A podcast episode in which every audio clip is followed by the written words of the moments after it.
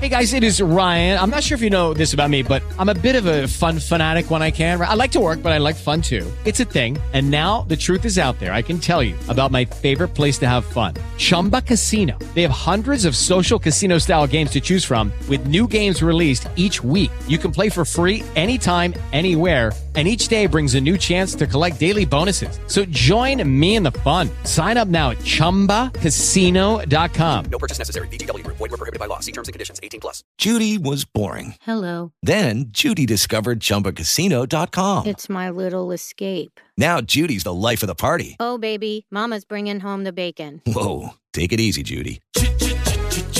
The Chumba life is for everybody. So go to ChumbaCasino.com and play over 100 casino style games. Join today and play for free for your chance to redeem some serious prizes. ChumbaCasino.com. No purchase necessary. Void were prohibited by law. 18 plus terms and conditions apply. See website for details. Todos os dias surgem milhares de novas informações sobre o mundo. Seja nos jornais, redes sociais, boca a boca. E a gente sabe que não é fácil acompanhar isso tudo. Então, essa é mais uma semana em que o Politize está aqui para te ajudar. Toda sexta-feira vamos trazer um boletim com as sete principais notícias da semana para você.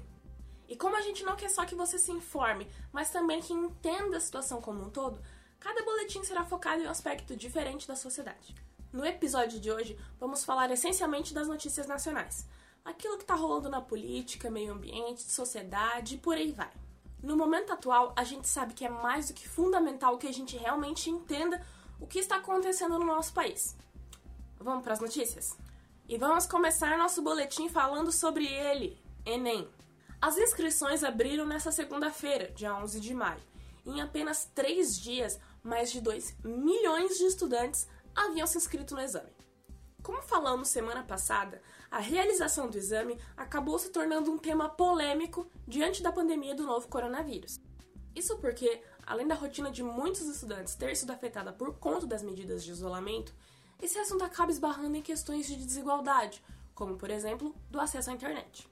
Segundo um levantamento do Instituto Unibanco, 16 de 18 países com provas similares à do Enem resolveram adiar ou adaptar a prova por conta da pandemia do novo coronavírus. Entretanto, o presidente Jair Bolsonaro confirmou essa semana que o Enem 2020 pode até atrasar um pouco se for o caso, mas que ele ainda deve ser aplicado este ano. E outro assunto que tem sido alvo de discussões fervorosas é a passagem da medida provisória 910 pela Câmara dos Deputados. A MP foi apelidada de MP da grilagem pela oposição deve passar por análise até o final da próxima semana. Basicamente, a medida que foi assinada em dezembro de 2019 precisa agora ser chancelada para que ela não perca a validade. A MP define novas regras para regularização de terras no país. Um dos seus pontos, por exemplo, amplia o marco temporal para a legalização de ocupações em terras públicas. Em termos simplificados, isso quer dizer que terras da União não destinadas que foram ocupadas de forma ilegal até 2018 poderão ser regularizadas. Para os críticos, a MP seria um incentivo ao desmatamento ilegal e a grilagem de terras. Já para o governo federal, essa medida seria uma forma de desburocratizar a concessão de títulos aos agricultores. Para quem quiser entender mais o assunto, o link da notícia está na descrição. Essa semana tivemos mais um desdobramento no depoimento do ex-ministro Sérgio Moro. Isso porque o Supremo Tribunal Federal autorizou a Polícia Federal a PSA o áudio de uma reunião feita no Palácio do Planalto em 22 de abril. Essa decisão está vinculada às acusações de que Bolsonaro tentou interferir politicamente na PF, e essa gravação foi mencionada por Moro em seu depoimento. Na terça-feira, dia 12, o presidente Bolsonaro afirmou que o vídeo da reunião não contém as palavras Polícia Federal, investigação e nem superintendente. O presidente ainda chegou a dizer em seu Twitter que qualquer parte do vídeo que seja pertinente ao inquérito poderá ser levada a conhecimento público. Ainda ontem, dia 14 de maio, representantes da Advocacia Geral da União, uma das partes que assistiu à gravação, entregou uma transcrição do vídeo ao STF. O que já se sabe até o momento é que, além de ter mencionado a PF, Bolsonaro classificou como uma vergonha não ter acesso às informações de órgãos de inteligência. A transcrição do depoimento, segundo a AGU, pode ser encontrada no link da descrição. Essa semana, o número de mortes no Brasil por conta do novo coronavírus ultrapassou a marca dos 10 mil. Nosso país já está sendo considerado o epicentro da Covid-19 na América do Sul. E além disso, países vizinhos como a Argentina e o Paraguai já afirmaram que o Brasil é uma grande ameaça à segurança sanitária da região.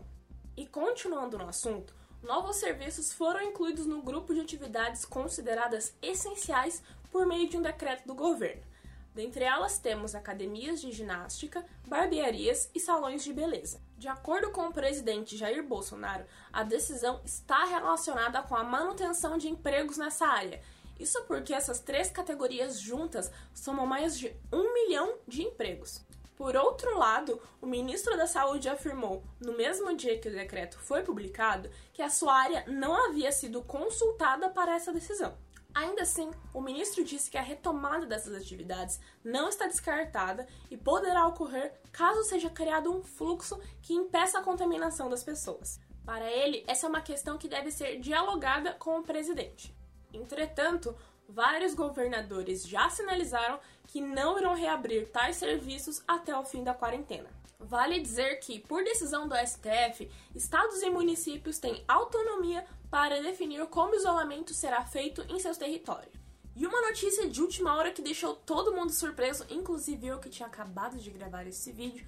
O então ministro da Saúde, Nelson Taj, deixou seu cargo na manhã desta sexta-feira. Taj ficou menos de um mês no cargo, assumindo o ministério depois da demissão de seu antecessor, Luiz Henrique Mandetta. É a segunda troca de um ministro da Saúde desde o início da pandemia do novo coronavírus, fato praticamente inédito em qualquer país no mundo. Ainda não se sabe ao certo o motivo da demissão, mas Taish, assim como Mandetta, havia tido algumas discordâncias com o presidente, defendendo isolamento social e alertando para os possíveis efeitos colaterais do uso da cloroquina em pacientes com Covid-19 atitude que o presidente já se mostrou favorável. Bom, enquanto há muitas dúvidas sobre o futuro cenário brasileiro em meio à pandemia, o que podemos ter certeza é de que os cuidados com a saúde não devem parar. Então já sabe, né? Não relaxe as medidas de proteção e continue se cuidando. Terça-feira, dia 12 de maio, foi o Dia Internacional da Enfermagem e a gente gostaria de terminar o nosso boletim de hoje com uma homenagem aos profissionais da saúde. Eles, que são essenciais nessa batalha e que estão diariamente na linha de frente do combate à pandemia, cuidando da saúde de milhões de brasileiros. E não é só aqui que lembramos desse dia. Muita gente deixou seus agradecimentos às enfermeiras e enfermeiros do mundo todo. Aqui no Brasil, diversos senadores destacaram em suas redes sociais a coragem desses profissionais. Lá fora teve desde homenagem de líder religioso até da família real britânica. O Papa Francisco, por exemplo, definiu enfermeiros e enfermeiras como heróis nessa época de pandemia e fez um apelo às autoridades mundiais para que garantam condições dignas de trabalho para esses profissionais da saúde. Em nome da nossa equipe, deixamos aqui um muito obrigado a todos os enfermeiros e enfermeiras do nosso país. Então é isso, pessoal. Esse foi o sexto episódio do Polinews. O link de todas as notícias está na descrição.